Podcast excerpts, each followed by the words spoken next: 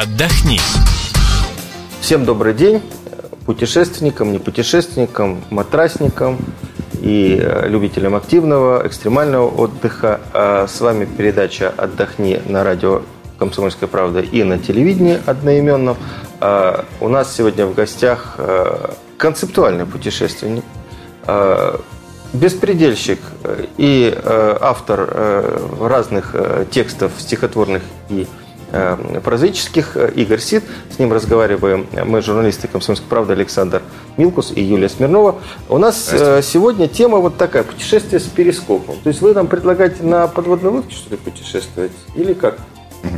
Сразу скажу, что это, конечно, в переносном смысле перископ, хотя э, некоторые в моей личной скромной путешественной биографии э, имел место какой-то промежуток, имеющий отношение к перископом буквально. Я тогда, наверное, просто, может быть, ненадолго э, сконцентрируюсь на настоящих перископах. Собственно говоря, первое. Э, я э, в середине 80-х годов, или там во второй половине, работая, едва придя на работу в Э, НИИ, научно-исследовательский институт морского рыбного хозяйства и океанографии в Крыму, в городе Керчь, э, получил такое очень соблазнительное предложение пройти э, короткие, они там месяца два были всего, но очень интенсивные курсы подводных наблюдателей, или это называлось тогда так, курсы, а, ну, курсы пилотов батискафов. Значит, я в этот момент и еще дальнейшие годы какие-то жил в городе Керчь, где находился мой институт научный, а курсы находились в Севастополе. В Севастополе в этот момент базировался э, уникальный советский подводный аппарат «Бентос», и поскольку он э, уже какие-то годы, это шла уже такая э, именно перестройка, которая э, ну, частично разрушила инфра, ну, какую-то инфраструктурную э, связь, и оказался он как бы вот на некоторое время этот Бентос бесхозным. Ну, то есть в смысле, что большие экспедиции на нем какое-то время не делались.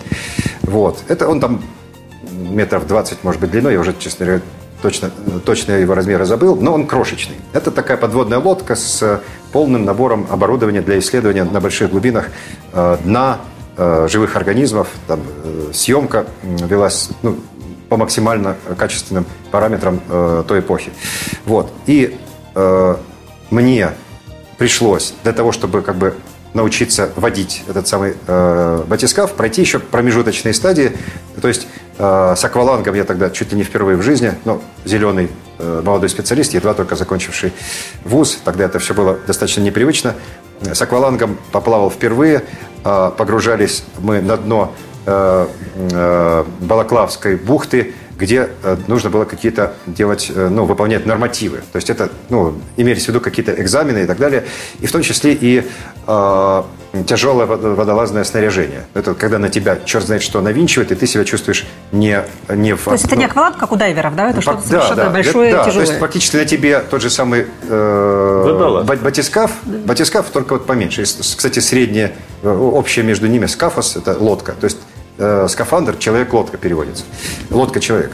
Да. И вот э, я тогда впервые действительно увидел то, ощутил то, что, наверное, все капитаны подводных лодок, и, во всяком случае, те, кто, ну, я забыл, как должность называется, которые смотрят в перископ, но в надводных кораблях это там вперед смотрящий, Прометеус по-гречески. Вот. Э, что они ощущают, когда, э, будучи невидимыми, они э, смотрят на панораму надводной жизни и, кстати, э, военную обстановку и там что угодно. Так вот, переход к уже выдуманной ситуации, а может быть, взятый прямо из жизни, это мы сейчас уже, не, наверное, не восстановим, у замечательного такого писателя японского Кобо Абе есть замечательный, опять же, мне не все у него нравится, но вот э, великолепный роман под названием «Человек-ящик». Э, неважно, что там на большей части э, как бы, маршрута этого романа э, происходит, но там действительно человек себе сделал ящик картонный, подобрал, вернее, и в нем живет, и дальше вот его взаимоотношения с внешним миром. А вначале, как бы, чтобы ярко подать читателю вот это странное ощущение, остранение, то, что Шкловский когда-то называл, то есть взглянуть на что-то обычное через ну, необычную призму, или как бы посмотреть резко по-новому. Начинается этот роман с такой простенькой э, истории. Некий мальчик, не очень маленький, может быть, там младший классник, прочитал, как сделать перископ. То есть э, картонная э, труба, внизу... Система зеркал. Да, система, два зеркала, собственно говоря. Внизу э, значит, окуляр, э, сверху объектив. Он хотел подсматривать за своей э, учительницей, в которую, видимо, был влюблен. Вот, значит, это, эту тему мы оставим. А суть в том, что э, именно э, шок именно описанный, и, ведь- и я как читатель тоже его ощутил, именно просто вот как бы хороший писатель, потому что решил мальчик опробовать этот перископ. Он из-за забора посмотрел э, на окружающий мир, собственно, на прохожих, там что-то там происходило совершенно Это знакомую, банально. привычную обстановку. Да. И вот он из-за из того, что он как бы ощущал, что его никто не видит, может быть, это, в, де- в этом дело, а может быть, потому что он себя, как бы увидел с высоты взрослого человека из-за забора, там в точности не описывается, но именно это был совершенный шок. Э, Мальчик понял, что мир совершенно другой, нежели он э, привык. Понимаете? То есть в чем совершенно другой? Это, так сказать, пустые слова.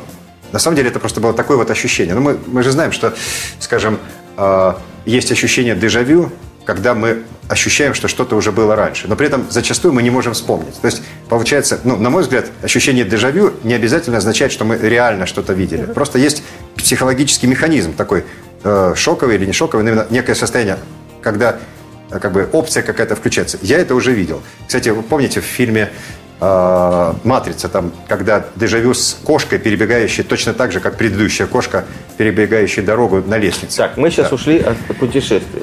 А. Путешествие с помощью перископа – это у нас Это Способ увидеть мир Да, по-другому. способ увидеть мир по-другому, но использовать этот метод э, имеет смысл только тогда, когда мы маршрут предполагаем более-менее обычный. Потому что когда мы оказываемся в необычной обстановке, то есть Перископ в экзотической, в экзотической так для нас, да, э, мы, мы так или иначе как бы сами себе перископ. То есть нам, нам не нужно остранять. Для нас и так странно все то, что есть. А вот увидеть как странное нечто обычное, вот в этом есть некая, Ну, некий например. такой труд. Поехали вот на дачу, да, или в Подмосковье, или там в город Суздаль, где уже да, были. Да, вы знаете, я хочу сказать, что каждый раз, когда на эту тему э, заходит разговор, я пытаюсь думать об этом по-новому, потому что э, мне редко вообще, честно говоря, удается это сделать самому. А, и у меня, например, сейчас коварные планы на, именно на российский восток и север, потому что я человек вообще южный, я родился в Крыму, я э, больше курсирую между Москвой и там э, Средиземноморским бассейном или э, Индоокеанским, нежели вот на восток от Москвы. Я восточнее, нежели в сибирской, э, вот в восточно-сибирской тайге не бывал, об этом жалею. И вот планы заключаются в том, чтобы э, увидеть переехать и увидеть не как, ну, вдвойне, как в первый раз. То есть я ничего там вживую не видел, да? То есть такой странный путешественник. Но гораздо меньше путешествовал, чем хотелось бы, вот, но вот надо, надо этим работать. И вот мне тут э, в качестве такого, опять же, литературного э, подхода или как бы э, примера кажется очень полезным вспомнить про рас- рассказ, я забыл, как он называется, кажется, «Бразилия», рассказ Даниила Хармса, где пара мальчишек, или, или двое или трое их, они очень хотели попасть в Бразилию. Они увидели, что рядом с их деревней сел самолет на поле. Подходят к летчику, э, видят, что он сейчас что-то там починит и дальше куда-то летит. Кукурузник. Они говорят, отвези нас в Бразилию, дяденька летчик. Он говорит, поехали. И э, он просто не расслышал. Э, он собирался пролетать мимо деревни Брусилова и э, понял так, что им нужно туда. Ну, там, может быть, за несколько километров или за несколько десятков километров. Он их привозит к деревне Брусилова, садится и все, пока улетел. Они оглядываются, видят, черт знает что видят. То есть какие-то деревья, похожие, деревья, похожие на пальмы. Э, какие-то мальчишки, смуглые все, ну, они, видимо, кстати, прищурились, смотрят издалека, а у них э, боевая раскраска у этих мальчишек. Ну, может быть, ее не было. Во всяком случае, вот это состояние. они по-другому увидели. Да. э, Деревня Брусилова. Деревню Брусилова, да. И потом начинается, поскольку индейцы же, правильно, да, Бразилия, начинается конфликт цивилизаций. Эти мальчишки, видя, что эти какие-то на них смотрят, как на дикарей, э, им это не нравится, они начинают на них нападать. Мальчишки удирают, что-то такое. Короче, суть в чем? Э, Здесь ситуация немножко другая. Здесь обманут сам э, путешественник, да, то есть они собирались в Бразилию, их привезли практически в ту же самую деревню. То есть не- А этот Ландшафт прием, в тот же. принципе, можно приспособить и для себя, обмануть себя, что ли? Да, да. Вот это прием, прием перископа. Вот как бы внутренне представить себе, что ты это не ты. Э, Что ты прилетел, э, например, или что ты это э, ты, но ты прилетел не скажем, не в Клязьму, вот про которую я говорю, хочу я туда попасть, а ты прилетел в ту же Латинскую Америку и увидеть через эту на некоторое время работающую. Потом ты от этого устанешь, потом, опять же, повторю, что это путешествие, и чем более необычную вещь ты видишь, а тут ты в обычном увидишь необычное, это тоже труд. То есть на это уходит какая-то энергия. Э, в этом смысле э, это такой, ну, скажем, труд благодарный, поэтому я предлагаю это попробовать всем. Понимаете, в чем дело? Насколько я знаю, вообще э, в России пока что довольно слабо развит внутренний туризм. И начать даже просто из экономии денег начать Да, э, в Аргентину туризм- лететь дорого, Э, да, поэтому да. едем вот. Да, нет, можно, можно съездить, э, скажем, в Аргентину, как, в смысле, в в соседнюю деревню или там в соседнюю область. Но если вы поедете не на восток и не на запад, а на север или на юг, то здесь буквально э, в России через несколько сотен километров уже видны климатические, да и часто и ландшафтные различия. Поэтому это помогает что-то вот как-то э, раз, э, ну, разделить, от- отделить одно от другого. И вы знаете, тут еще можно пользоваться, помимо прочего, э, географическими, топографическими, топонимическими совпадениями. Вот смотрите, не один я это замечал. Ессентуки, Кентукки, да? А вот я в конце 90-х путешествовал по Северному Кавказу, купил карту, то есть я мало где там побывал, в том смысле, что э, там за какое-то не очень продолжительное время, за неделю, ну, как сказать, самые таинственные места не посетишь. Я купил карту Дагестана. И вот посмотрите на нее, э, почему-то этого никто не замечает. Там название деревень. Гоцатль, э, что-то типа Тегетль. Явно они были связаны с Попокатепетль. да, с ацтеками, с майя. Абсолютно, да. Ага. То есть, понимаете, э, целый ряд названий я э, выписывал тогда, ну, минимум 15-20 названий мелких деревень. То есть э, до них еще там, я думаю, что этих пяти дней добираться как-то, ну, может быть, невозможно. Но они где-то вот там в глубине, э, если я не ошибаюсь, это приблизительно район Аварский. Вот насколько это связано с аварским именно языком, с лингвистикой, с этой, э, я пока что не исследовал. У меня, у меня это одна из многих таких галочек на краю сознания, что вот я должен наконец туда добраться. Понимаете? И про э, географию я тут нашла совпадение со своей биографией. Мой родной город Архангельск. Мы как давно поняли, что это тот же самый Лос-Анджелес. Поэтому его стали называть Лос-Ангельск в народе. Так что да, есть что-то в этом.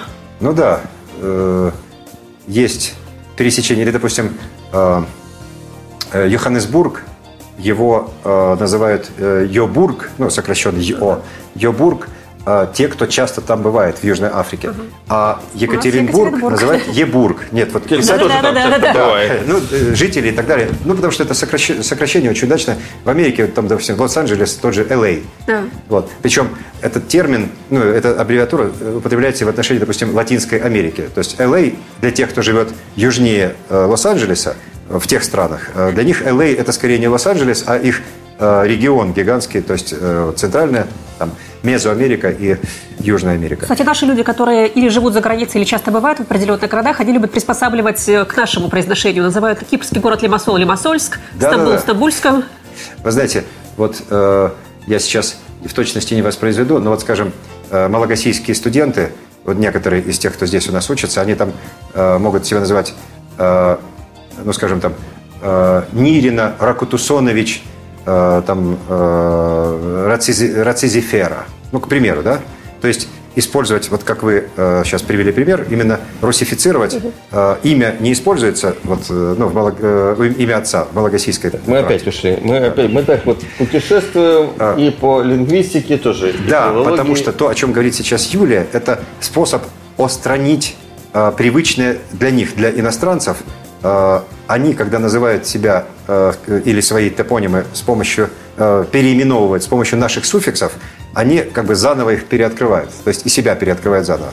То есть вот, ну, вообще-то путешествие, какое бы оно ни было маленькое, ну, как я говорю, что существуют какие-то суперкраткие способы путешествий, ну, начиная с медитации, да, это тоже путешествие в какие-то другие миры. Я, допустим, этим не занимаюсь, но, но я знаю, что существуют целые там течения, э, какие-то мистические и так далее, Э, они имеют право на существование. То есть это э, для каких-то там, для какого-то количества людей это тоже путешествие. И знаете, что, ну, вообще, в принципе, некоторые разновидности буддизма вообще не предполагают путешествий в физическом мире вообще. То есть достаточно того, что где-то там.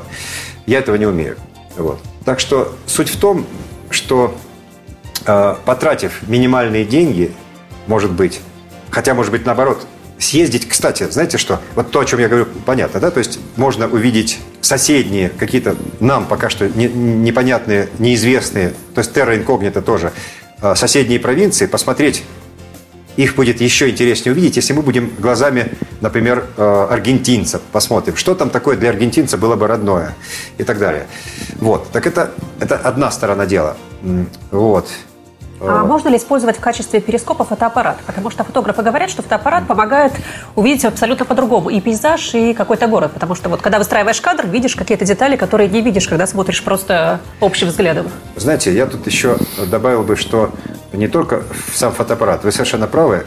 Я, я кстати, вот э, добавил бы именно, что еще и фотошоп потом помогает э, остранить еще сильнее.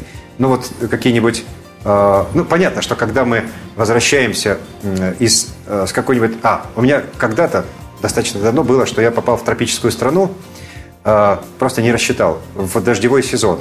То есть я, естественно, фотографировал не в дождь, вот, это Центральная Африка, а, не в дождь, а, как бы сказать, ну, грубо говоря, в коротенькие промежутки. Но воздух настолько сырой, что такая пелена. И фотошопа в таковом э, смысле, это было начало 90-х годов, еще не было. И я какими-то тогда примитивными э, компьютерными способами обработал эти фотографии. То есть я просто убрал этот самый туман.